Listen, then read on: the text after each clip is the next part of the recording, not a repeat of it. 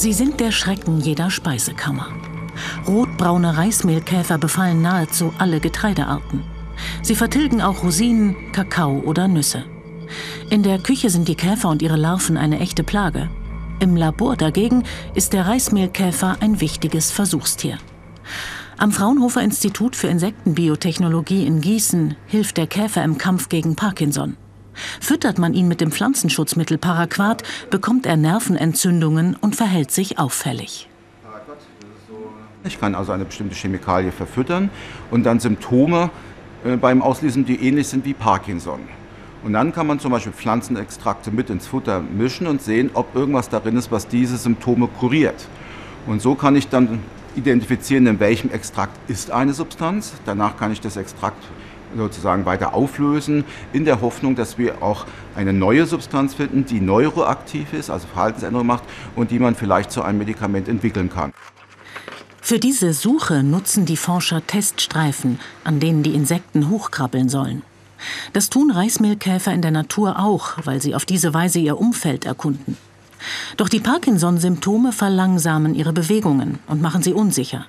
Die Frage ist nun, welche Käfergruppe klettert innerhalb von einer Minute am höchsten auf der Skala?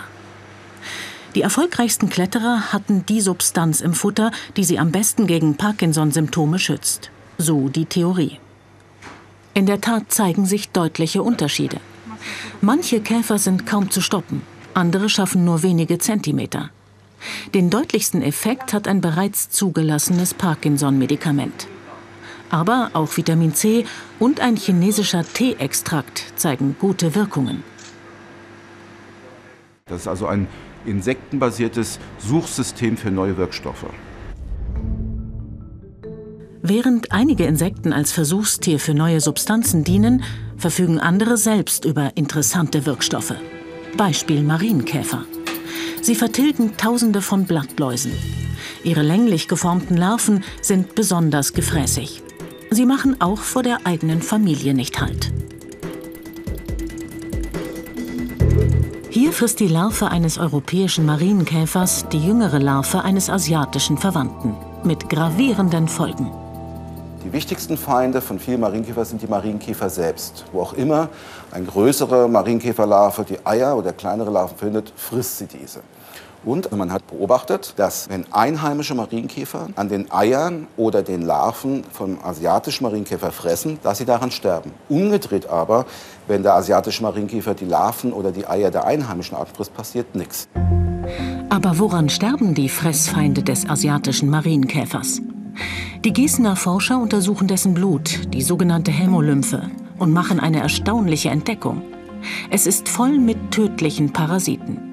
Eine Biowaffe, die dem asiatischen Marienkäfer selbst nichts anhaben kann. Ich wollte es nicht glauben. Ich war so überrascht. Ich arbeite 20 Jahre im Immunsystem der Insekten. Ich habe tausend Insekten untersucht. Ich habe sowas noch nie gesehen. Also so ein Bild war für mich neu. Das kennt man höchstens von Insekten, die todkrank sind. Da ich dann ein totes Tier untersuche und sehe diesen Krankheitserreger, aber von fitten Tieren, die fliegen, sich fortpflanzen, fressen sowas und so, das habe ich noch nie gesehen vorher. Der asiatische Marienkäfer muss extrem starke Abwehrstoffe haben, um die Parasiten in Schach zu halten. Diese Stoffe gilt es nun zu finden, um neue Medikamente zu entwickeln.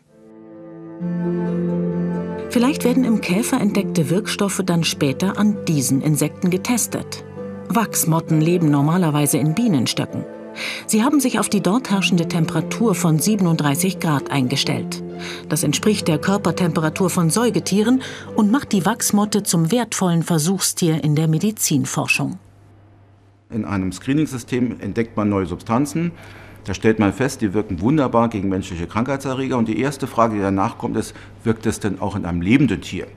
Und das kann man natürlich an Mäusen machen, aber das ist nicht nur aufwendig, sondern auch ethisch sehr bedenklich. Das kostet nicht nur viel, äh, sondern diese Mäuse sterben, wenn sie mit Krankheitserregern infiziert werden, auch einen nicht gerade einfachen Tod. Und so ist unser Interesse, solche Versuche an Insekten durchzuführen, um zum Beispiel nach neuen Wirkstoffen zu screenen, die gegen ähm, humane Krankheitserreger wirksam sind. Die Zucht der Wachsmotten ist einfach und billig. Sie werden in Kästen aufgezogen und mit Weizenmehl, Honig und Grieß gefüttert. Wenn die Raupen groß genug sind, spritzen ihnen die Wissenschaftler Krankheitserreger